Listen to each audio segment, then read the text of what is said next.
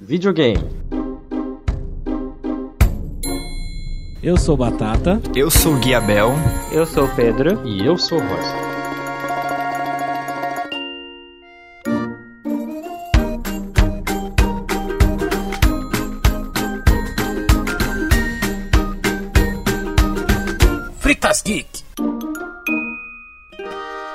Lá, vamos conversar sobre videogame. A gente gravou uma pauta esse ano, né? Falando acho que de jogos, né? Nostalgia, jogos. A gente chegou a conversar um pouquinho sobre videogame nela também. Chegamos até a falar um pouco qual foi o nosso primeiro videogame, mas hoje a gente vai falar somente sobre videogame já que esse ano a gente vai entrar numa nova geração de consoles aí, se tudo der certo, né? se nada ficar desprogramado, a gente deve ter aí o novo Xbox e o novo PS5. Então, nós vamos conversar hoje sobre videogame. Vamos falar um pouco do que, que a gente acha de como vai ser as próximas gerações, como que a gente idealiza o futuro dos videogames, quais foram os nossos os videogames que a gente teve, qual que é o nosso preferido e por aí vai. Qual que foi o seu primeiro videogame, Pedro? O meu primeiro videogame, nossa, eu tô, tenho que pensar. Eu, eu tô um pouco com conflito da memória, porque o que eu lembro era que tinha meu primo e ele tinha o Super Nintendo. Aí eu não lembro se eu ganhei o Super Nintendo dele ou se essa é uma memória falsa, porque eu já não, eu já não tenho mais meio que uma noção do que foi Super real ou não. Nintendo do. Pedro é um efeito Mandela. É, eu sei, eu sei que eu joguei muito Super Nintendo, mas eu não sei se foi só na casa do meu primo ou se uma- em algum momento eu estava com ele, entende? Então eu não tenho certeza. Porque aí também tinha o filho da minha madrasta que também tinha e a gente visitava muito eles. Então, assim, o meu primeiro contato foi com o Super Nintendo. No entanto, o primeiro videogame que eu tenho certeza que eu tive foi o Nintendo 64. Eu lembro que eu até ganhei Nintendo 63, meu- nossa, 64 no Natal. Eu lembro, eu lembro exatamente como foi a cena. Meus pais fingiram que, tipo, o Papai Noel veio e era de manhã. E ele escondeu o presente. E aí eu saía correndo. E era, era quase como aquela propaganda Nintendo 64! E aí eu achava a sacola vermelha. E aí a sacola vermelha tinha o Nintendo 64 com Zelda. E aí eu fiquei, nossa! Aí eu joguei Zelda. E aí eu fiquei com medo de Zelda e eu não joguei mais Zelda. Eu joguei depois Mario. Isso quando você tinha 15 anos. É, exatamente. Sim, com certeza. E o seu Game Boy? Você até falou no outro Então. no programa da história que você ia no, no hotel Aí que tá. com, com as pessoas ricas. O Game Boy Color veio depois do Nintendo 64. E agora que você mencionou o Game Boy, eu falei que eu também joguei o Tetris, aquele Game Boy antigão, que era um tijolão. No entanto, eu não sei se era da minha, do meu primo também o, o- o tijolão. Porque aí que tá, meu primo era rico, né? Então ele tinha os videogames, tudo. Ele tinha esse, esse tijolão do, do Game Boy e o Super Nintendo e eu jogava lá. Agora eu não lembro se eu acabei ganhando isso depois. Eu só tenho a memória de eu jogando, entendeu? Agora o, o que eu tenho memória que eu tive foi Nintendo 64 e Game Boy Color. Mas primeiro foi o Nintendo 64. E o seu, Guiabel? Qual foi o seu primeiro videogame? Bem, meu primeiro videogame é, foi o Super Nintendo com o jogo do Super Mario World. É, eu lembro que eu tenho ele desde quando me conheço por gente. Não lembro da minha vida antes de- do Super Nintendo. Foi aí que nasceu, né, a, a paixão e desde aí, tipo, foi, eu virei nintendista, né, me marcou muito o Super Nintendo. E daí do Super Nintendo depois eu ganhei Nintendo 64, tive Game Boy, todos os consoles da Nintendo a partir daí. Nossa, ninguém teve Atari, gente. Só eu. O Então, meu, ah, meu não, é verdade. primeiro videogame foi o Atari. Não, é Minha verdade. irmã você- teve o Atari. M- Meu vô tinha um Atari. E o Batata ficou mal na história. eu... eu lembro que eu ia muito na casa dele jogar o Atari. Tipo, eu já tinha meu Super Nintendo, mas eu. Foi uma mistura, né? Eu jogava muito Atari quando ia na casa dele, com os meus primos e tudo mais. E Super Nintendo na minha casa ou na casa dos meus outros primos. Então foi meu primeiro contato, foi com esses dois tipos de jogos. Nossa, é, Atari era maravilhoso. Primeiro controle sexual que já existiu. E, Quê? Batata, a gente não quer saber o que você fazia com o joystick. Aquele controle confundiu muitas crianças. Depois eu fui pro Super Nintendo, que eu lembro, e depois pro 64. E agora que eu voltei pro PS4. Eu não lembro de ter tido alguma outra geração fora essas, assim. Mas primeiro foi o Atari, né? Que acho que foi o primeiro grande videogame no Brasil, não sei. Mais chamativo na época. Depois é que surgiu, teve a febre do Super Nintendo, que aí veio Master System, o Mega Drive. É, Mega essas Drive. Meu primeiro foi, o- foi o Atari, eu adorava. Eu lembro que eu gostava muito. E o teu, Rod, você. Qual que era o primeiro videogame que você O teve? primeiro que eu tive foi o 64. 64. Mas eu joguei o Super Nintendo dos meus irmãos, o PS1 dos meus irmãos, o, enfim, consoles assim, Master System, não, nunca faltou em casa muitos videogames. Mas é só a nossa, não só, só a nossa introdução pra gente daqui a pouco entrar no que, como é que a gente idealiza o futuro aí do, dos videogames, né? Desses todos aí que vocês tiveram, com esse, né, além do, do, primeiro que vocês citaram, qual que é o preferido de vocês? Assim, o, que, o videogame que você que marcou o coraçãozinho de cada um? Ah, é difícil, hein? É difícil, eu tô entre Nintendo 64 mesmo ou GameCube. Ah, eu diria que é o, o 64 mais por uma questão nostálgica, assim, o PS1 teve muitos títulos grandes, importantes, tipo, na época, só que o 64 tinha aquela coisa dos quatro controles, então eu ia na casa do, do, do meu vizinho, a gente tipo, jogava eu, ele, a irmã dele, aí me chamava mais alguém, jogava Mario Party, então Acho que o, o, negócio dos quatro controles do 64 foi uma coisa que pegou, pesou muito, assim, pra época. Pra o Super jogava era só dois? Era só dois. É, pra mim também, pra mim é bem complicado também, porque eu acho que eu fui uma geração que eu peguei mais computador do que joguei mais videogame. Eu tive acabou o Atari acaba marcando por ser o primeiro, mas eu lembro de gostar muito do, do, do, Super Nintendo. E depois, quando eu fui pro 64, começou a morrer um pouco a minha paixão por videogame. O Super Nintendo foi o que eu mais joguei, assim, mais marcante por causa de, certos jogos bem de moleque, tipo de futebol que tinha na época. E do 64 eu lembro que eu jogava muito Donkey Kong vou nem citar o Mario, né? Porque o Mario tá em todos os videogames da Nintendo, que mais joga assim é o Mario, né? Mas acho eu que acho... o meu acho que foi o Nintendo 64. Desculpa, o meu acho que foi o Super Nintendo mesmo. Somente porque tinha aquele jogo das arminhas, né? E olha aí, ó. Como funcionou as arminhas esse ano. Uhum. Mas. É... Nossa. Você matava os patos lá, os gansos lá, que você tinha as arminhas, era mó legal aquele joguinho. É, acho que se for escolher vai ser o GameCube mesmo, porque eu, eu acho que, assim, o Nintendo 64 foi maravilhoso, marcou uma coisa meio, bem nostálgica, mas talvez o GameCube porque aí eu já era um pouco mais crescido, eu já tinha mais amigos na escola, e aí todo mundo ia em casa e todo mundo jogava Nintendo, o GameCube toda hora, a gente jogava, tipo, todos os tipos de jogos possíveis que dava para jogar, então os Mario Parties, os jogos do Naruto de luta do GameCube, tinha muita coisa, então acho que ficou mais marcado para mim o tanto, o tanto que eu joguei com esses meus amigos do colegial o videogame do GameCube. Mas o GameCube ele fez sucesso? É. Fez. Ele fez, mas assim. que eu lembre. Mas não, não foi um dos melhores, sucesso não. quanto. Assim, ele fez mais sucesso que o Wii U, com certeza. Mas essa aí também é, difícil, né? É, porque eu lembro que o... na época do 64, a Nintendo ela foi muito criticada porque entendia-se como um retrocesso você ainda trabalhar com cartuchos, né? E já tinha o PS1, que chegou quebrando o mercado inteiro, né? Chegou levando tudo para ele, principalmente por causa da mídia de CD, né? Aí Facilitou o... a pirataria. É, eu lembro que o 64 ele começou a decadência ali da Nintendo e eu não lembro se o GameCube, tanto que qualquer pessoa, sei lá, não é um videogame que viria na primeiro videogame que você sabe da Nintendo, você sabe, de um videogame da Nintendo. GameCube eu nem lembraria acho que de falar. Eu ia pular do 64 pro Nintendo Wii, por exemplo, tipo, eu não ia nem lembrar do Nintendo Cube. Não, mas o GameCube é lembrado até porque tem títulos grandes nele, assim, o, o Zelda Wind Waker, e o, o, Smash Melee, que é um do, dos Smashs mais populares que já existiu, as pessoas ainda reclamam de coisas que, que eram, funcionavam de um jeito no Melee, não funcionam nos novos, enfim. O, aqui, Metroid. como você talvez. É, o Metroid Prime e tudo mais. Mas como você. É o Prime, que é o do GameCube? É. Acredito que é, mas acho que o 1 e o 2, eu não sei se o último tava, acho é. que o último acabou ficando pro Wii. É. Até que no Wii depois teve o remake com todos os três. Sim. Então, o GameCube ele foi bem marcante, assim. É, acho que é porque você não pegou a onda dos consoles nessa época, então talvez você ficou meio que de fora dela. Então, mas assim, tipo, ele foi marcante, talvez para quem era nintendista ou acompanhava as coisas, porque se você para pra pensar, ele foi meio fraco mesmo, assim, de todos os consoles da Nintendo, tirando o Wii U, eu acho que ele foi um dos mais fracos também.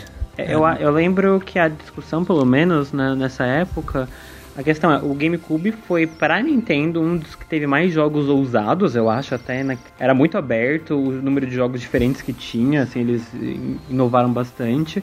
Mas porque a, nessa época acho que tava todo mundo tão fascinado pelo PlayStation 2 e pelo Xbox e os gráficos mais realistas, né? Tipo, tinha essa fase das pessoas, nossa, olha como os gráficos estão ficando realistas, e a Nintendo ainda tinha essa pegada até um pouco mais cartoon, eu acho. Uh, e aí o pessoal tava mais interessado em falar sobre esses dois do que eu acho que o GameCube em si. Então ele passou meio batido, mas virou como se fosse uma coisa meio tem esse culto de pessoas que gostam bastante do GameCube. É, então. O, o 64, ele teve. Quer ver? Eu peguei algum, tinha pego alguns dados aqui. Ele teve 32 milhões vendidos. O GameCube, acho que ele teve 20 milhões vendidos. Então é por isso que não sei. Isso mundial, né? Eu não sei como é que é, tipo, aqui, tipo, América Latina, o quanto vendeu isso. Por isso É, então. Não sei se ele teve tanta coisa assim. Eu não vou nem entrar em Sony aqui pra ver, porque com certeza vendeu. Não, o PlayStation 2 vendeu muito. É, Até tipo, que- O Super Nintendo vendeu quase 50 milhões. É que assim, também eu falei da história dos meus amigos que a gente jogava muito, mas a gente queria jogar o GameCube porque todo mundo tinha PlayStation 2 ou Xbox e era um videogame que, ah, apesar de eles amarem, não era um jogo pra você jogar com os amigos, porque era dois Aham. controles, a maioria dos jogos, não tinha uma coisa meio party que nem o GameCube. Então, apesar de da maioria dos meus amigos terem PlayStation 2, todo mundo queria ir na minha casa jogar o GameCube porque podia jogar até quatro pessoas. É, não, mas ele foi. Cara, tô pegando aqui o da Sony, cara, 100 milhões o PS1. O PS1 teve 100 milhões, que era o que batia de frente com, com o 64, velho. O P- O PS2, ele teve 160 milhões, perto de 20 milhões do GameCube. Tipo, é. é Não, o GameCube, ele foi- diferença. É, Eu não sei dizer se ele foi um fracasso, mas ele não fez tanto sucesso assim. E acho que por vários fatores. Assim, você comentou um negócio que foi interessante, tipo, ah, no mundo inteiro, porque realmente aqui na América Latina deve ter sido um fiasco maior ainda. Porque era muito caro, era difícil de achar assim, tipo. Poucas pessoas compravam importavam, porque na época eu lembro, eu pedi de aniversário e foi muito caro, assim, tipo, pedi um controle. Acho que já vinha, né, com um controle, o GameCube e um jogo do Smash Bros. Esqueci de pedir um memory card. E foi, tipo, na época, um, que, uns 1.400 reais. Era muito caro. E aqueles CDzinhos que até hoje a gente não sabe por quê. Quer dizer, se alguém souber me fala, porque eu não lembro. Eu acho que eu cheguei a ler sobre isso na época, mas eu não lembro. Mas o GameCube usava uns CDs pequenos, que não eram CDs, os DVDs, assim, normais que o PlayStation usava. E então, tipo, eles faziam isso, acho que era pra dificultar a pirataria. E realmente eles conseguiram. Depois tinha vários jogos piratas e tudo mais, mas demorou um pouco pra vir os jogos piratas. Então, isso também ajudou é, em países que nem o nosso, né? A popularizar o PlayStation, porque a gente ah, era, pagava caro no console, beleza, mas depois tinha acesso a vários jogos. Então a pirataria ela tem um lado ruim, que não dá dinheiro pros desenvolvedores e tudo mais, mas ela também tem esse lado bom de ajudar a divulgar, né, e popularizar os consoles. Coisa que o cartucho era bem complicado também, né?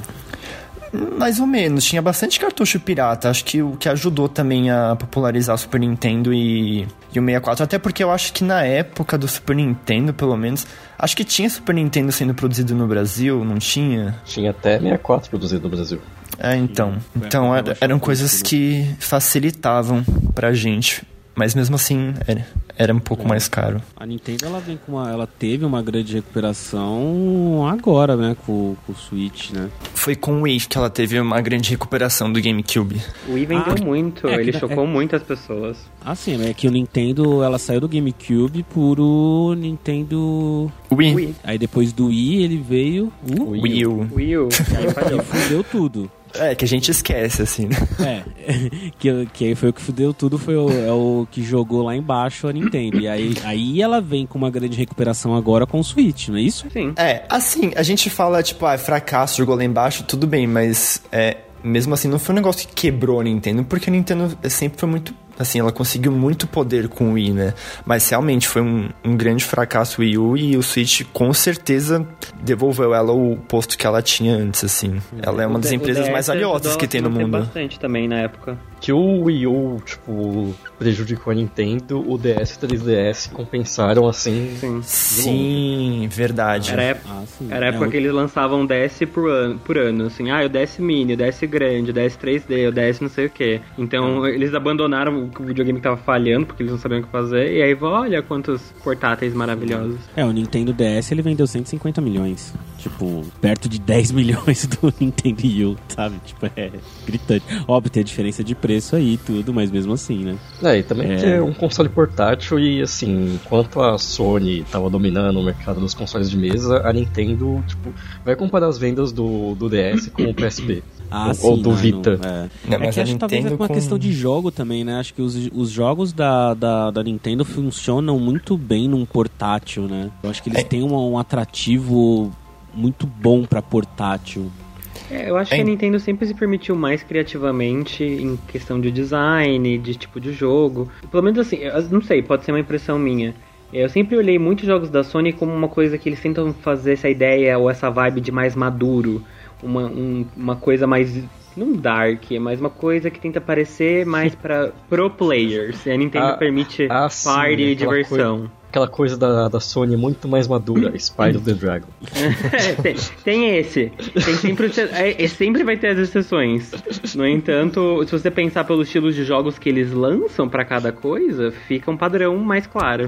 Então, eu acho que a Nintendo também teve mais experiência, né, com portátil. Eu Não sei se ajuda, acho que é uma mistura um pouco, né, tipo, tanto o design dos próprios jogos quanto a, a experiência de ter começado lá atrás com Game Boy tijolão, depois o, o Pocket, depois Color, Advanced. Quando lançou, quando a Sony resolveu lançar o primeiro portátil dela, que foi o PSP, né, olha quantas coisas a Nintendo já tinha lançado antes. Mas o que que você... O que que a gente pode pensar, não só com base na próxima geração de videogame, mas assim, futuro mesmo, né? Como, como vocês acham que vai ser as plataformas de videogames daqui pra frente? É, a gente tá falando, tipo, da progressão da Nintendo, é é interessante você ver isso tanto na trajetória, talvez pensando no futuro, que a gente falou, ah, a Nintendo teve sempre uma força maior nos portáteis, tanto que o console de mesa atual dela tem uma função de ser um, é um meio que um portátil também. Ela juntou, né? É, Juntou os do, é dois em um. E aí pensa, será será que futuramente a Nintendo vai manter essa linha de, de- do Switch, de um console de mesa que funciona como portátil? Eu acho que o portátil, acho muito difícil que ela não tenha, cara. Dá muito dinheiro. É, Dá Eu muito acho que dinheiro essa- portátil. Talvez a Nintendo fique nesse campo, né? Porque se parar pra ver, muitos estão tentando esticar pra coisas maiores, mais pesadas, tipo até VR.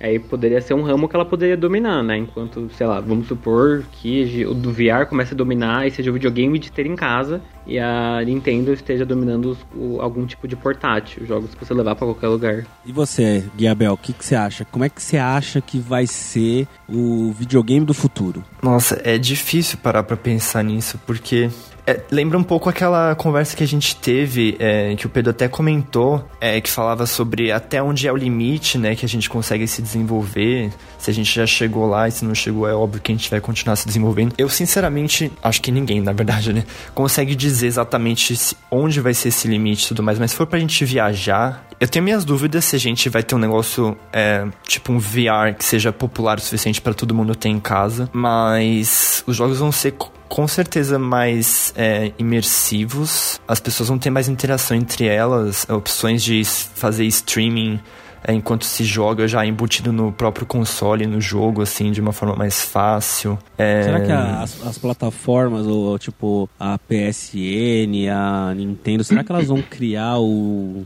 tube dela, tipo Twitch delas? Tipo... Já, já começou, né? Se Não, mas de uma maneira mais forte, assim, tipo, Com- não sei. Ah, eu será acho que, que isso vai certeza. pegar mais? Ah, eu acho que sim. É. Porque live hoje de videogame o pessoal acompanha por outros canais, né? Tipo Twitch, mas tem o Facebook também, tem feito, também tem, né? Tem, tem bastante. E YouTube, né? Acho que são as três que se usa mais hoje, não sei. A próxima geração agora ela já vem de uma maneira mais imersiva, né? Vão É. tentar, de alguma maneira, eles vão tentar jogar essa. tentar te jogar dentro do, do, do jogo através do controle. E através da, da, da imagem ali da tela. Deixar o mais realista possível, que de uma maneira que deixe, pare, que parece que, que está sendo engolido pela tela. Mas a gente até tinha falado da questão do Unreal 5. Vocês até tinham comentado sobre ela estar no VR, transportar isso pro VR. E aí eu acho que esse passa a ser o futuro. Ela não vai ser acessível, eu acho que no começo, como o videogame não era acessível no É, começo. eu acho assim, pro, pro VR ser o futuro dos games, ele, ele tem que ter um barateamento tipo, de, de custo de acesso muito grande ainda. Ah, mas ele vai acabar tendo, porque o videogame era assim. Não, o então, computador foi- era ele- isso, pô. Um dia ele vai ter, mas tô falando, tipo, é, pra ele ser o futuro, esse é o primeiro passo. Primeiro tem que dar um jeito do VR se tornar acessível. Então, mas hoje, aí, quando- o- quando qual o tiver- preço de um VR hoje, mais ou menos? Caro. Cara, assim, mil reais pra cima. é, então, mas Quanto? O, o meu Acho que tá uns ponto... mil reais. Um bom. Tá, então, mil, mil reais pra cima. Quanto custa um videogame? Não, Batata, você não tá entendendo.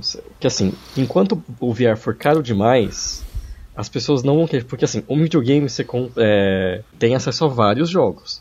Então, se você pensar, eu compro um óculos de VR por mil reais pra jogar, tipo, um jogo legal VR que existe, ou compro uhum. um console de mil reais pra, comprar mil, pra jogar 200 mil jogos legais que existem. Então, mas e, aí eu acho que não é o problema, do então, VR. Não, então, aí que tá. Aí as, as pessoas não acabam também não desenvolvendo jogos pro VR porque é, uma coisa puxa a outra. Tipo, não vale a, é, não tem jogo, então as pessoas não compram o VR. E uhum. como as pessoas não estão comprando VR, não vale a pena fazer jogo VR. Você, entende? Então, quando o VR for mais barato, por algum motivo, vai ter mais público pro VR. Então as pessoas vão desenvolver jogos melhores pro VR. E eu acho que quando o VR for acessível, isso vai puxar a indústria pra esse lado. Que... Mas você diz acessível em questão de jogos, não em questão de. Em questão de preço. Em questão questão de preço. É, eu acho também. Assim, ó, o, o, é, teve naquele vídeo lá do Girlfriend Reviews que eu mandei, tipo, a maioria das pessoas assistiu gente jogando o Half-Life Alyx porque as pessoas não tinham dinheiro para comprar um, um, aparelho de VR bom. Então, o pessoal, ah, vou assistir, que é o que eu consigo fazer. As pessoas acabam não, não experimentando o jogo, um dos melhores jogos de VR que existe atualmente, porque não têm acesso ao VR. Mas elas se interessaram pelo jogo. Tem. Uma coisa que ela, uma coisa que ela falou que é interessante. É, apesar de muita gente estar tá assistindo e tal, tal, ele não parece tão interessante você assistindo alguém fazer. Porque a, a, ideia do VR, o mais legal é você realmente jogar. Sim, uhum. tem muito jogo que é legal você ver a pessoa habilidosa, etc. Mas o VR, ele é muito das sensações, da experiência, Sim. em si, de você estar tá lá, você poder mexer nas coisas. A, a, a, diversão do VR é a experiência, mais do que a observação do que alguns jogos, né? Então, uhum. às vezes não é nem a história, às vezes não é nem a gameplay, é realmente estar tá lá experienciando como se fosse o um mundo real. Isso você só vai ter jogando. Tanto é que o VR, apesar dele ter que ficar mais barato para se popularizar, estão criando novas formas de como as pessoas podem ter a experiência do VR que foi aquilo que eu mencionei que tem aqui, pelo menos no Brasil, a Voyager, que é uma empresa que você pode ter a experiência do VR por um preço acessível, para você jogar jogos de uma hora ou até mais, dependendo do jogo.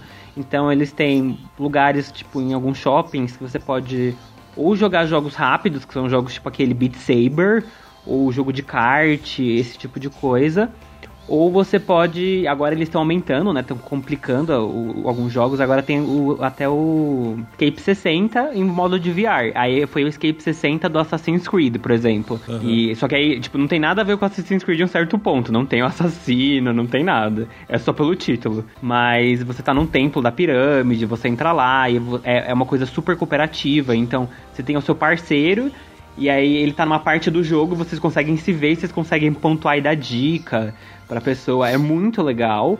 Eu acho que, tipo, tava 50 reais pra jogar, entendeu? Então, pô, super dá. Uma experiência que você não pode ter em casa, mas você pode começar aí. E aí você tá dando dinheiro pra, pra, essas, pra esse tipo de produto. E quando eu fiz a entrevista, eu fiz uma entrevista com essa mulher do que comandava essa loja do Voyager. E ela me falou um pouco sobre como tá esses experimentos de VR, né? que tá tendo um puta investimento atualmente. E eles, a Voyager foi criada porque viu a potencial do VR. E eles estavam até usando VR para além de jogos de videogame, mas para usar como simulações para corredores de kart, para pessoas que vão fazer algum tipo de treino, de sensação, enfim. Eles estavam usando para profissionais, então talvez a gente veja o VR crescendo meio que até de um certo jeito que a gente não consiga saber, porque vai estar sendo usado para outras coisas profissionais. É, e assim, só lembrando outra coisa que, que eu tava falando do custo, é algo que eu não chamei a sua atenção. Falar, ah, quanto custa um videogame? E quanto custa. Mas assim, um VR, é, o aparelho de VR é, é mil reais. Você vai precisar uhum. de um PC fudido para rodar as coisas de VR. Ou de um console fudido. Pra... Então não é um investimento só de mil reais pra você jogar VR. É mil uhum. reais em cima de outro investimento. Então você pensa, a pessoa, ah, eu comprei um console, legal. Já gastei uma grana boa. Ah, eu tenho que gastar mais ainda pro VR? É, Mas é essa que... a barreira que existe. Sabe o que não, pode, entendi, ser essa solução? eu acho que era tão caro quanto quando você tinha os outros equipamentos de videogame, tipo Rock Band, entendeu? Só que é, a partir do momento que houver uma popularização de você ter mais jogos, ele entra na jogada. Eu não acho que é só uma questão de. Ele vai continuar sendo caro enquanto tiver menos poucas pessoas comprando ele. Mas é que eles não vão fazer jogo. o custo dele, né? Eles Oi? não vão fazer jogo se ninguém estiver comprando o aparelho. Essa é a questão que o Rod Então, tá essa, você falou do Rock Band. Aí, tipo, só tinha a, a guitarrinha lá oficial. Depois foram lançados as não oficiais que eram mais em conta, assim, não tinha a mesma qualidade, mas era mais barato. E aí as pessoas começaram a jogar mais o jogo, por quê? Porque você conseguia comprar um produto mais barato para ter acesso. É isso que eu quero dizer, tipo, quando tiver um aparelho de VR que ao invés de mil reais for 700, mais gente vai ter. E aí vai, tipo, vai ter mais gente jogando VR, vai ter mais espaço para a indústria fazer jogos de VR. E aí a indústria cresce. Então, É, tem até uns ser- VRs que estão saindo mais barato, tipo por 500 reais, mas eles não são tão bons que nem os que estão saindo. Esse está tendo um problema também. Vai ficar acessível os que não são tão bons, ou que às vezes não consegue jogar todos os jogos. Acho que vai ser meio isso, meio tipo. Que nem os iPhones da vida, sabe? É, uma É, coisa que eu acho que pode ser a solução até pro VR, porque você falou, pontou uma coisa muito legal, que é o computador não tem potência. E os jogos também estão ficando, qualquer jogo, até mesmo para computador, tá ficando muito pesado, né? Eles estão ficando exigindo muito. Aí tem aquela questão se vai dar certo ou não, a gente não sabe, mas são os streamings de jogos, né? Que é os sites de streaming, tipo da Nvidia. Você paga uma- um valor e, tipo, não é o seu computador que tá rodando, é um supercomputador que tá rodando lá longe. E aí você só joga pela. Você joga conectado. Talvez, talvez, não sei, vai saber se vai rolar ou não. Talvez consigam fazer uma coisa com o VR, porque aí você não precisa ter o computador potente, você pode só comprar o VR. E aí você faz. Você tem a conta de streaming para jogos VR. Pode ser uma solução, pode ser que isso aconteça. Eu acho interessante aquilo que o Pedro tinha falado sobre a entrevista que ele fez com a Voyager, porque realmente, tipo, a gente tá falando de, ah, é, precisa ser mais acessível em termos de, de custo e tudo mais, mas não é só custo também, né? Eu acho que, se você parar pra pensar, ah, você jogar um jogo de VR é uma experiência muito sozinha, né? Meio isoladora. Você tem que se fechar naquilo com o seu headset e tudo mais, que pra ser bom e imersivo é caro tem que estar confortável, a pessoa. É, se tem problemas até físicos, é, biológicos da pessoa. Ah, Tem gente que fica enjoada, se, a, o tempo de resposta do frame rate no- do negócio não está adequado. Tem vários fatores. Às vezes você no jogo tá andando, mas você ficar parado não é legal. Tá? Daí você vai ter que ter um negócio na sua casa que você consegue andar, sabe? Aquelas tipo, não sei se vocês já viram, que parece uma cama elástica que o jogador fica em cima andando assim. Não tem como, Sim. sabe? Então aquilo que o Pedro falou de tipo experiências mais sociais, né, que você vai num lugar jogar com várias pessoas, é, eu acho que pelo menos atualmente as pessoas parecem que estão vendo mais esse lado pro futuro do, do VR. Você falou desse negócio da, de, de dar enjoo, que é real. Quando eu tava falando de entrevista com essa mulher, eu, eu tenho até que passar a entrevista pra vocês, né? Eu devia ter passado. Ela fa- eu perguntei disso, né? Porque, porque tem gente que fica claustrofóbica, porque, mano, você começa a suar uma hora, porque o aparelho é quente. Sim, Então, esquenta você, muito. Esquenta muito, você começa a suar que nem um doido. Então a gente ainda tá, tá tendo essas, essas questões também. VR não é um jogo que você vai poder jogar por muito tempo, que nem a gente, ah, eu fiquei 7 horas jogando Playstation. Pô, legal. No VR você vai morrer se você fizer isso. É, então, a gente, E- tipo, apesar de ter muito desenvolvimento, muita pesquisa, tá, realmente tem um investimento muito pesado nisso, tá, tá sendo feito muita coisa legal, muita coisa que a gente nem sabe às vezes, mas a gente ainda meio que tá engateando pra transformar isso numa experiência popular, acessível pra todo mundo. É, tem vários fatores. E outra coisa também, tipo, você vai jogar. Tem gente, parece besteira, mas tem gente que se intimidaria de estar jogando um negócio desse, tipo, em casa, de chegar o namorado, a namorada e ver você, tipo, com aquilo na cabeça, assim. Sabe, Porque tem na jogos sala. também pornô, né, ultimamente. Muitos centais aí no, nos É, então, nem, jogos. nem, nem entrei nesse, nesse campo aí, mas também tem isso, né? Inclusive com controles até meio. é, E uma outra coisa que a gente também. É, outra coisa também, que além, mas com certeza, o VR e a inteligência artificial, da forma como a gente está desenvolvendo atualmente, esses dois campos, é, são duas coisas que apontam muito pro futuro dos jogos e uma coisa que também é um pouco diferente, não é tão imersivo quanto. É, é só que, num outro sentido, são jogos de aumentar, é, de realidade aumentada, né? É, AR. Tipo, Pokémon GO. é, esses jogos assim que em vez de ser tipo uma realidade virtual, você traz a realidade virtual pro ambiente em si. É uma coisa que você tem que sair mais de casa, interagir mais com as pessoas. É um negócio que também está sendo investido e pode crescer. Agora falando um pouco de jogo, né? Vocês acham que é a última geração que vai ter mídia física? Hum, Acho que não. Não acho que a mídia física é vai morrer. última. Nunca. Porque é o que eu falei, tipo, por mais que. ah, o povo ainda gosta da- das edições de colecionador, ainda tem aquela, aquela coisa do. Do merchandising. Tipo, não tem como se matar a mídia física porque as pessoas gostam de colecionar coisas. Tá, Também é então, futuro Vocês seja, ah, o que ela- futuro é streaming de games. Não, as pessoas vão querer ter. Tá, mas ela Ah. pode ser o... a mídia física hoje, ela pode virar o que é o vinil hoje. É, Ou eu não? acho que pode ser uma coisa mais pra esse lado, tipo, porque. Eu não sei se tanto assim, né? Porque virou uma coisa muito de colecionador mesmo. Não sei se vai chegar a ser tão de colecionador. Talvez seja, mas um pouco mais acessível. Eu não sei. Vai dependendo. Eu não tenho ideia de quanto custa. Porque, assim, é o futuro. As pessoas estão migrando pro, pro, pra mídia digital. Eu mesmo sou super de mídia física, já comprei alguns jogos é, digital, assim. É, é muito mais fácil, pode ajudar a baratear as coisas, fica mais acessível você, tipo, ter acesso a bibliotecas de jogos de outras partes do mundo que você ficaria difícil de ter que importar ou coisa do tipo. Então, infelizmente, acho que vai começar a morrer cada vez mais. Não sei se vai chegar a sumir, acho que não. Vai, acho na pior das hipóteses, vai ser o que você falou, um negócio tipo de colecionador ou, ou um quick starter do tipo, ah, vocês querem mídia física? Se a gente atingir não sei quanto, as pessoas que ajudarem, contribu que contribuírem com não sei quanto de preço vão receber a mídia física, coisas desse tipo, assim, sei lá, porque não sei se vai morrer 100%. Eu acho que vai ser meio termo. Eu acho que. Porque pensando.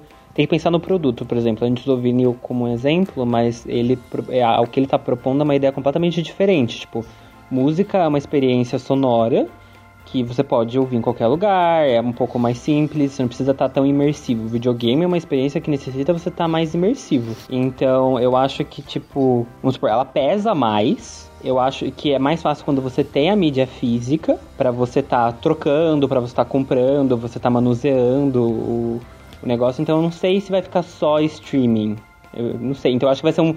Assim, eu acho que vai ficar mais, mais escasso, mas não nível vinil, sabe? Eu não posso falar que vai ser essa mas eu- coisa. Eu, não tô nem entrando em questão de streamer ainda, né?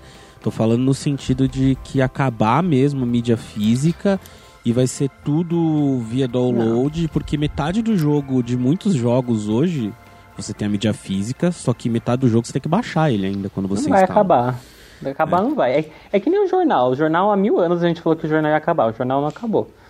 É, eu acho que tem adaptações, tem, tem coisas que surgem novas, mas é, nunca acaba. E tem sempre um pouco de um retorno, por exemplo. É, eu vejo muito Sim. na questão de livro. Começou muito streaming de livro, muito PDF, muita leitura em Kindle. Mas ao mesmo tempo, pelo menos, pode ser um pouco mais da minha bolha, mas eu vejo muita gente comentando da saudade de livro. Então a pessoa quer ter o meio termo.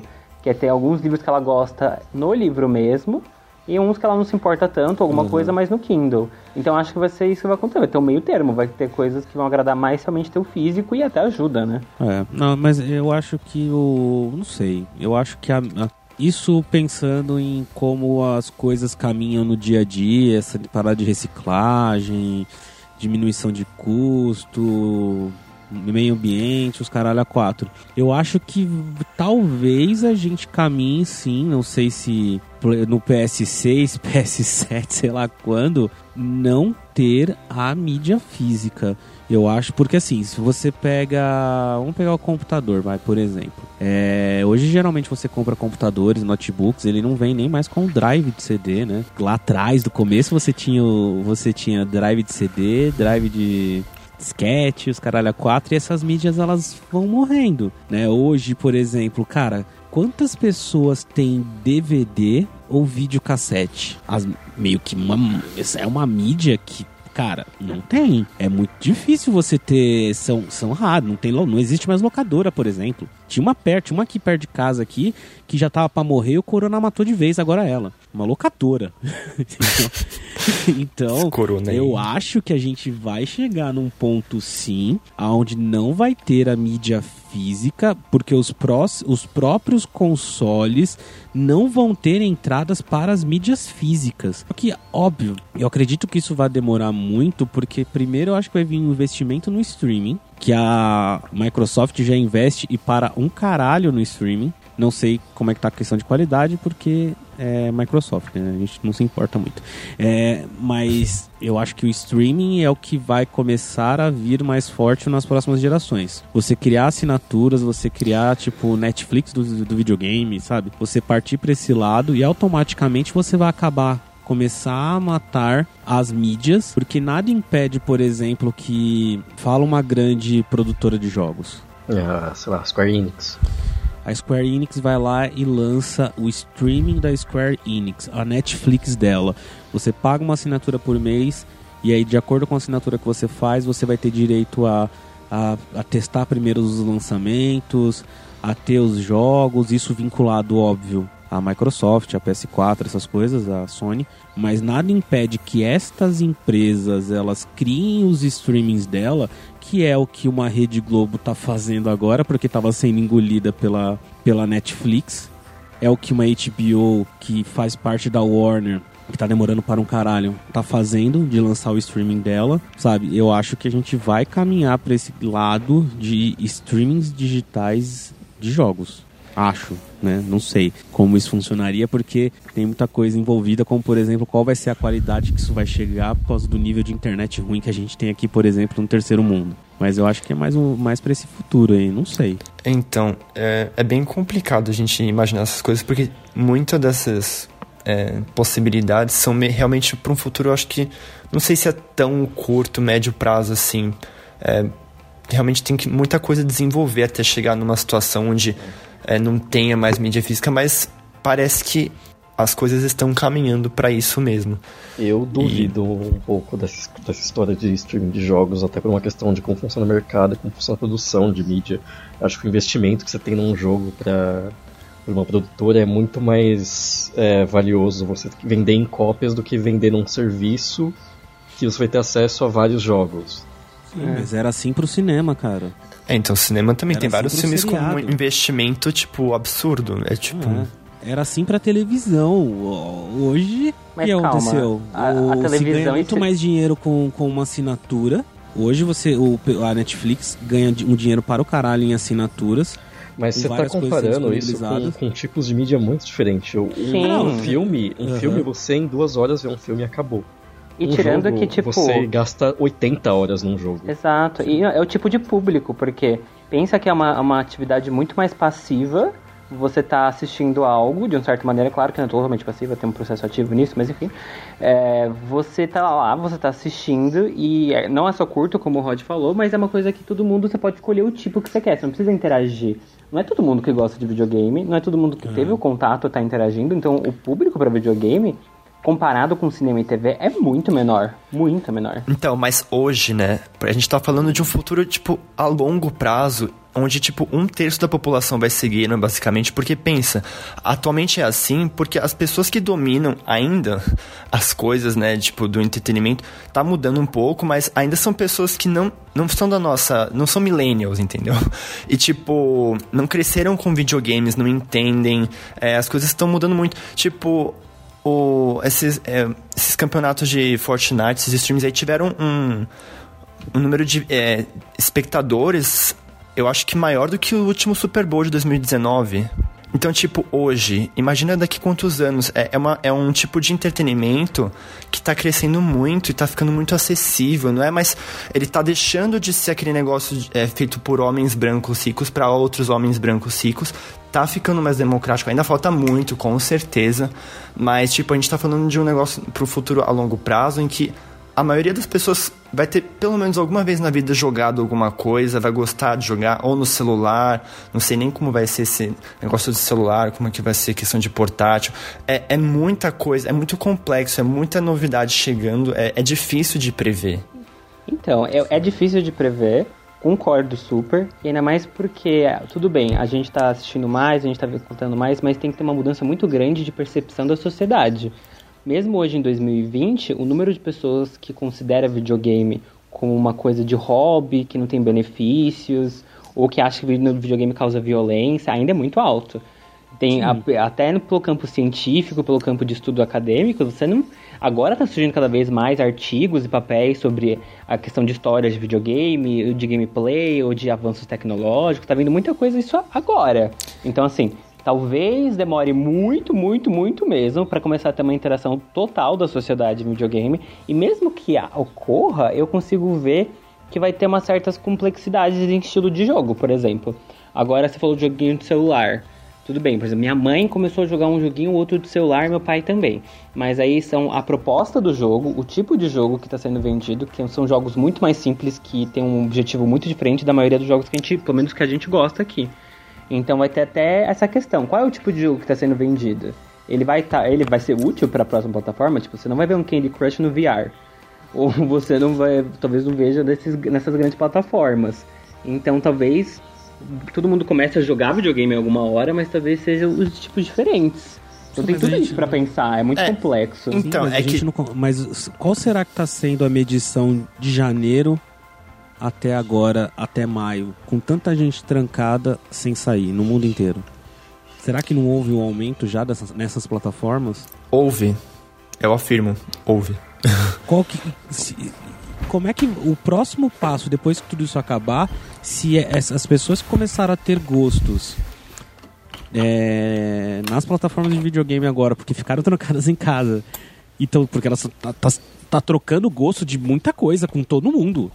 São aí três, quatro meses que tem muita gente se reinventando e descobrindo coisas que não fazia e começou a fazer. Então imagina isso na questão de videogame. Quantas pessoas não, não aderiram né, tem lá, tá isolado lá com, com a família, sei lá, e só, só um irmão jogar, só um menino jogava lá o videogame, aí a irmã ou o irmão começou a jogar, também pegou gosto, vai saber, a gente não sabe, né, o que, que tá acontecendo.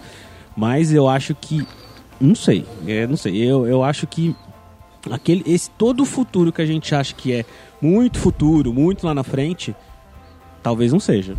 É, é imprevisível. Eu acho que É, tudo então. é muito imprevisível, porque mesmo com o aumento agora, assim que acabar, ó, tipo, vamos supor assim, aspas, né? Quando começar a acabar e a pessoa começar a sair mais, vai ter uma- um declínio muito grande. Porque é, o, tudo que as pessoas passaram jogando, elas não vão querer nem olhar pra cara do videogame, elas vão querer estar fazendo outras coisas no mundo mais físico e saindo. Mas aí vai ser um declínio, aí vai subir de novo, porque as pessoas vão ter cansado de sair de tanto que elas exageraram em sair. Elas Mas- um novo hobby. Vai saber. Então, Vai saber se elas não vão entrar de talvez vez no não. vício.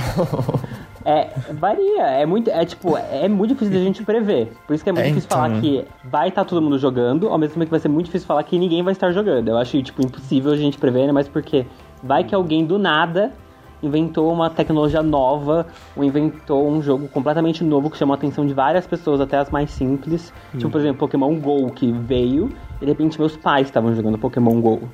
E aí durou, durou um tempo, e aí eles cansaram e nunca mais nem tiveram interesse em procurar jogo de celular, ou nem nada. Não, tipo, foi um atraente pra eles, mas não foi um atraente pra eles continuarem a pesquisa por jogos. Então é, é muito imprevisível mesmo a gente falar qualquer coisa.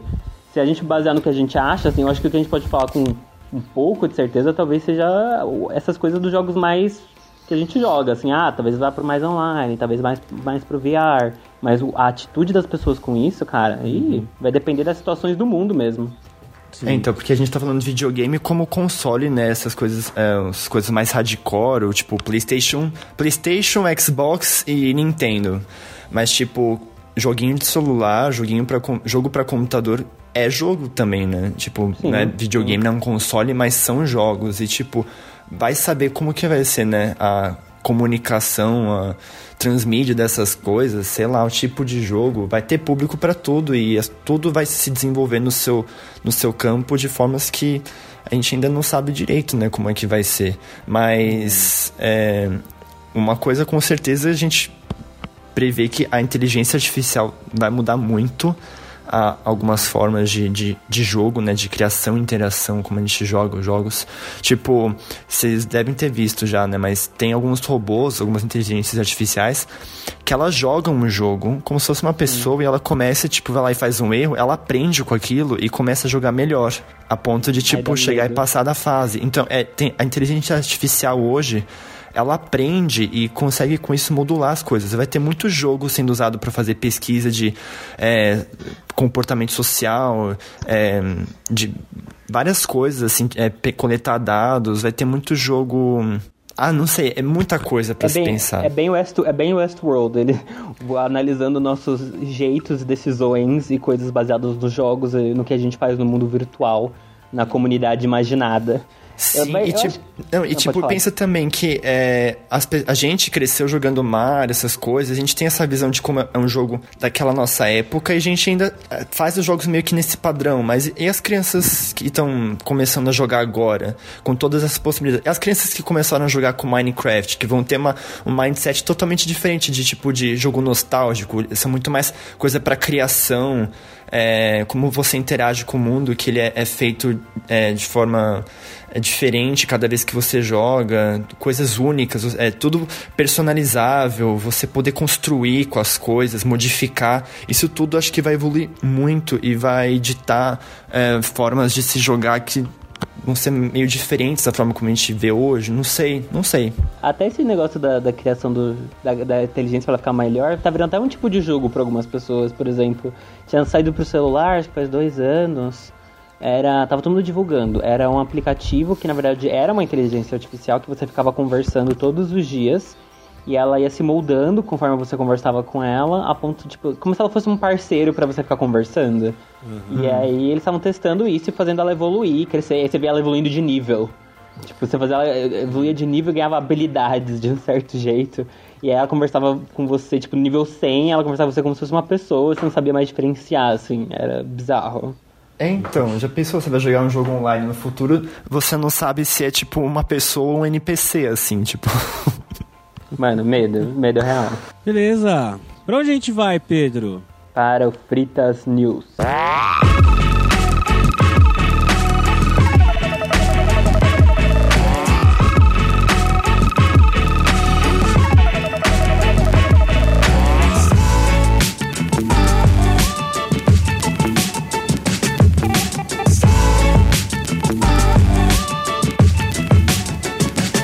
Frita News.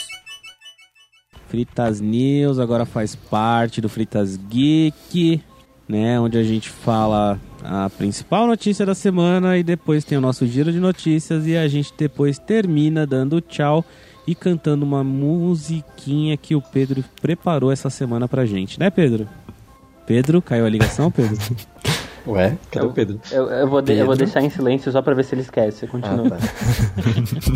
já prepara aí que eu, eu já liguei o teclado, tá? Prepara a música aí.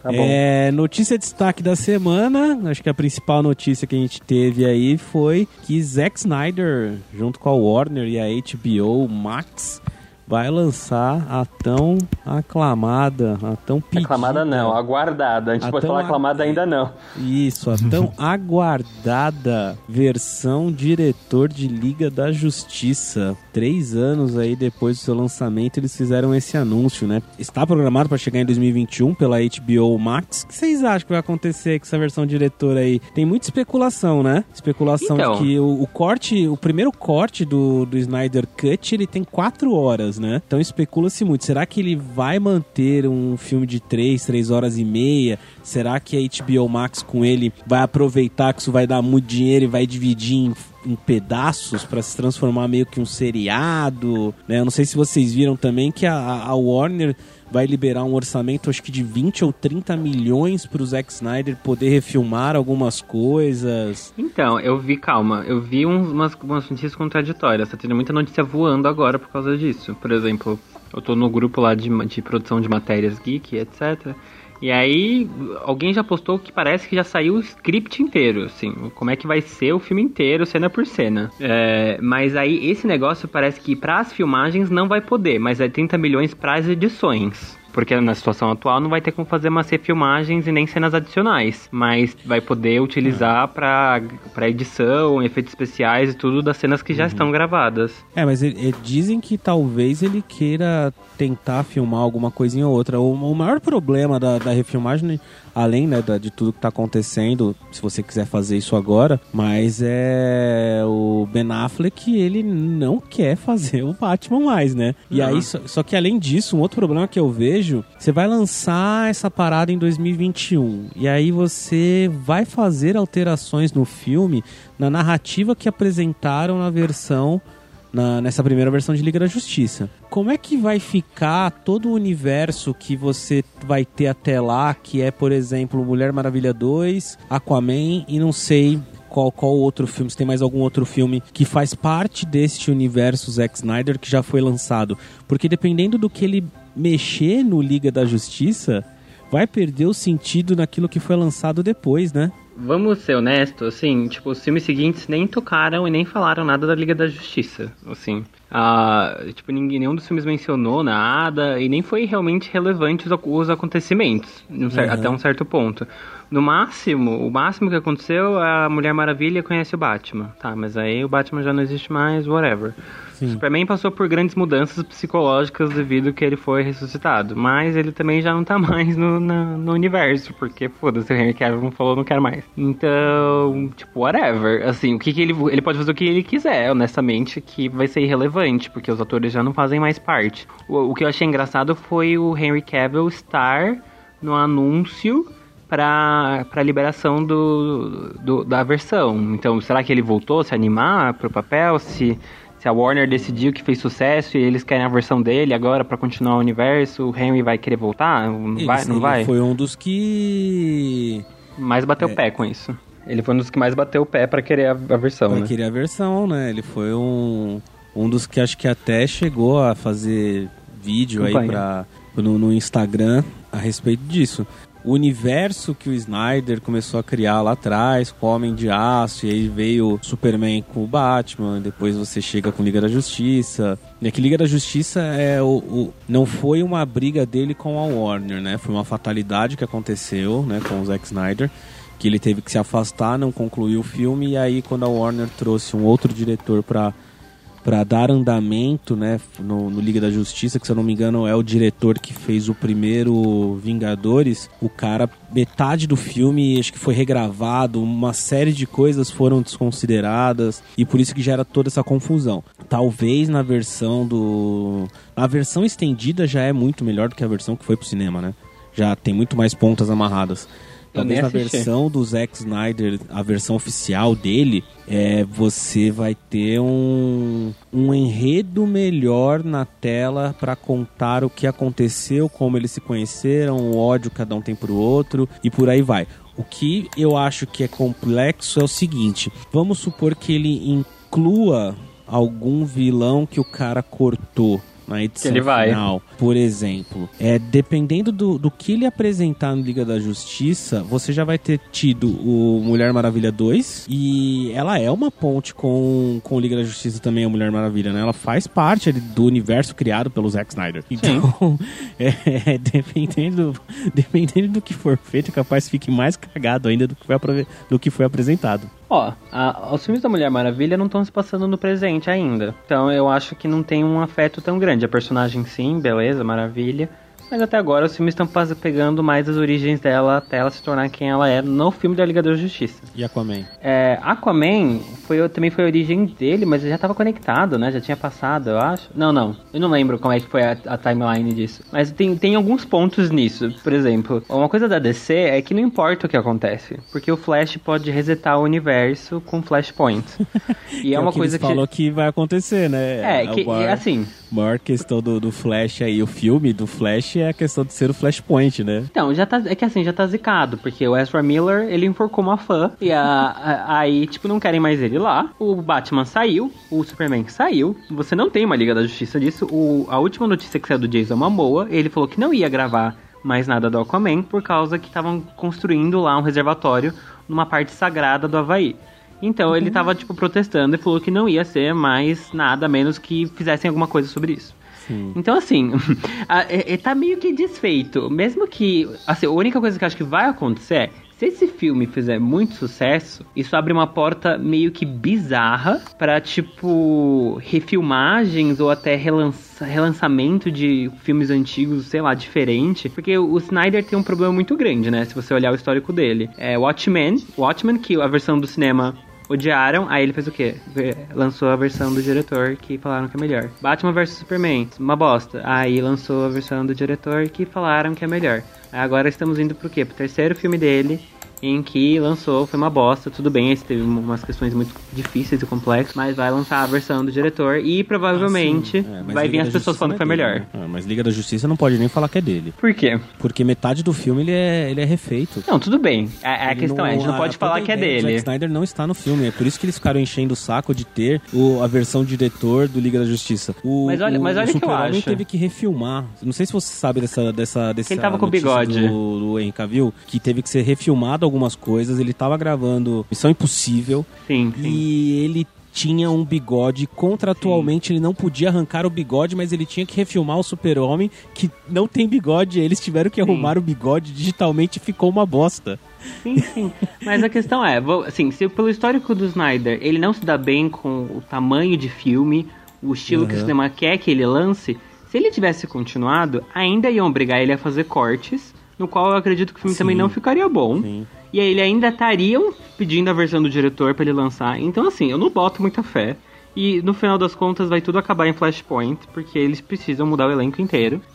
É, não, mas que vai ter o Flashpoint, eu acho que isso vai. É inevitável, é já, inevitável. já tava, já tava meio que na pro- pro- quando foi feito, né, toda todo o planejamento da DC, só que é que é o Warner, né? Warner fode tudo também. É um dos filmes é o, é o do Flash o que mais cogitava era o Flashpoint, né? Você dá um reboot em tudo, né? Só que aí veio Mulher Maravilha que fez muito sucesso, porque já tava meio largado, né, o universo. Só que aí você tem a Mulher Maravilha que estourou de público e aí veio o Aquaman que estourou de público. Shazam. Ele também é um filme que ele é muito bem aceito, Sim. né? E esses filmes individuais se deram bem, né? Sim. Então aí começaram a falar assim, não, nunca falamos sobre Flashpoint, não sei o quê. E aí Então. jogaram o filme do Flash lá pra frente. Aí aconteceu agora o que aconteceu com, com o menino que faz o Flash. Que foi Mas, um dos prejudicados na versão do Liga da Justiça, porque cortaram muitas cenas do Flash e do Cyborg, por isso que é uma confusão toda, os dois naquele filme que ninguém entende nada do que, que eles estão fazendo ali. Mas ó, se você parar pra pensar, só porque eles vão fazer o Flashpoint, não quer dizer que eles precisam anular nenhum dos filmes deles. Porque, pelo menos da Mulher Maravilha é o passado, você pode falar que na verdade tudo que a gente tava assistindo já é pós-Flashpoint. E foda-se. Então, tipo, irrelevante mesmo. Aí, O que eles vão querer manter são os atores que se deram bem nos papéis, que até agora são poucos. Então a gente tem a Mulher Maravilha, o Shazam, que também pode falar que foi pós-Flashpoint. Só cortar a cena do Super-Homem no final, que, mano, qualquer coisa. E a Harley Quinn, que é muito elogiada da Margot Robbie, né? Que são, as, são tipo, esses, esses três pontos que tá todo mundo elogiando de ator no papel. Mas eu, não- olha, eu não sei, eu não sei. O mais engraçado foi a notícia que saiu pós deles tentarem lançar uma versão de diretor do Esquadrão Suicida. Aí eu já fiquei, Ah, gente, sim, gente, sim. por favor, não faz isso virar moda. Mas pra mim, eu acho que o que eu tirei dessa matéria foi a HBO Max é muito esperta. Eu acho que nunca vi um Lógico, investimento é tão grande em divulgação. Nossa, um mega golpe de marketing. É, que chamou atenção, deu certo. É. Ah, a HBO Max é, tá, milionária, né? Tipo, o grupo, Nossa, o com grupo, ela faz parte de um grupo milionário, né? Mas é isso. Alguém quer falar mais alguma coisa? Rod, a B- Gui Abel também não, não gosta de Zack Snyder, não gosta da Liga da Justiça, não gosta de super-herói. Não. Pra onde a gente vai agora, Rod? Pro nosso giro de notícias. Não, pro Frita News. Ah, não, agora a gente. Nossa, eu fui tentar não fazer errado como todo mundo faz e eu errei do mesmo jeito. Agora a gente vai pro nosso giro de notícias. Reality Show. A HBO Max liberou na semana passada o trailer do reality show Legendary, que chega na plataforma no dia do seu lançamento nos Estados Unidos. Trata-se de uma competição de voguing entre oito times da cena ballroom americana. Nascida no underground de Harlem, em Nova York, durante a década de 1980, as competições de voguing foram lideradas por pessoas LGBTQ, negras e latinas, mas se inseriram no mainstream apenas na década seguinte, quando Madonna lançou o histórico clipe de Vogue. A competição premiará o grupo vencedor com um cheque de 100 mil dólares e terá como a atriz Jamila Jamil, a rapper Megan Thee Stallion, o estilista Law Roach e o dançarino coreógrafo Amazon Leume. A apresentação do programa será do dançarino da Shawn Wesley. Legendary estreia em 27 de maio no HBO Max. Seriado. A Netflix revelou que a segunda temporada de The Umbrella Academy chegará ao catálogo em 31 de julho. O anúncio veio com um teaser divertido, gravado pelo elenco em casa, onde eles aparecem dançando I Think We're Alone Now, recriando uma cena da primeira temporada. A primeira temporada de The Umbrella Academy, inspirada nos quadrinhos de Gerard Way e Gabriel Ba, foi lançada em fevereiro do ano passado. Cinema. Academia de Artes e Ciências Cinematográficas, organização responsável pela realização do Oscar, está considerando adiar a cerimônia em 2021. Fontes consultadas pela Variety afirmam que é provável que a premiação não ocorra em 28 de fevereiro de 2021, por conta da forma que a pandemia do coronavírus afetou a indústria. O site ressalta que novas datas ainda não foram discutidas ou formalmente propostas pela instituição e seguem inalteradas no calendário da ABC, emissora que transmite o evento nos Estados Unidos. Vale lembrar que a academia revelou recentemente que vai considerar lançamentos digitais para o Oscar 2021, retirando temporariamente a regra que exige a exibição de no mínimo sete dias em sala de cinema, para que um filme possa concorrer na premiação. O adiamento da cerimônia ainda não foi anunciado oficialmente. Seriado. A atriz australiana Ruby Rose anunciou que decidiu abandonar a série Batwoman depois da estreia do último episódio da primeira temporada, que foi ao ar dia 19 de maio nos Estados Unidos. A segunda temporada da produção já foi confirmada e o canal The CW procura agora uma nova protagonista. De acordo com a revista norte-americana Variety, Ruby Rose estaria infeliz com a quantidade de horas necessárias para dar vida à personagem Catherine Kate Kane, o alter ego da Batwoman na série, o que teria levado a atritos no set, segundo diversas fontes ouvidas pela publicação. Em comunicado, o canal, o estúdio Warner Bros. TV e a produtora Berlanti Productions agradeceram a Ruby Rose pelo seu trabalho.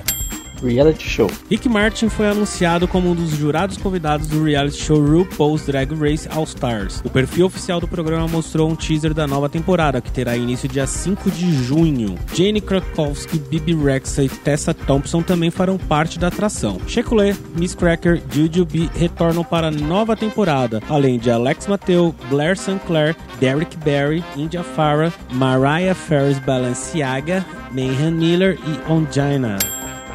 E esse foi nosso giro de notícias.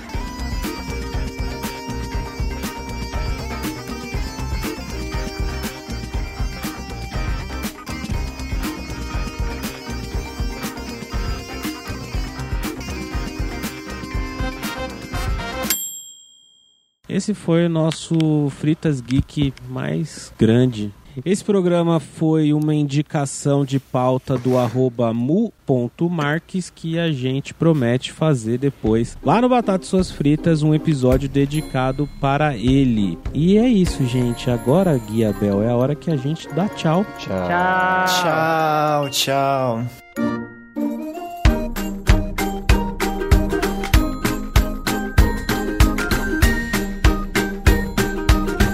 Fritas Geek!